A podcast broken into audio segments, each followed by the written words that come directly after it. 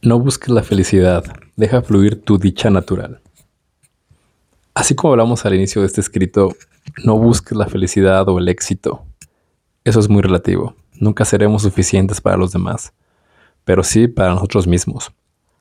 Puedes tener todo el dinero del mundo, ser la más famosa en redes o todo un rockstar. Puedes ser el campeón del mundo.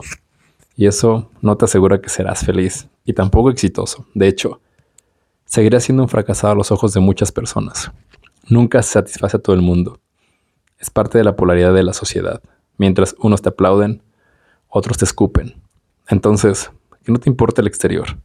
Sé como naturaleza y déjate llevar por el flujo de tu dicha interna, donde nada existe, ni el tiempo, ni el espacio, ni lo perfecto.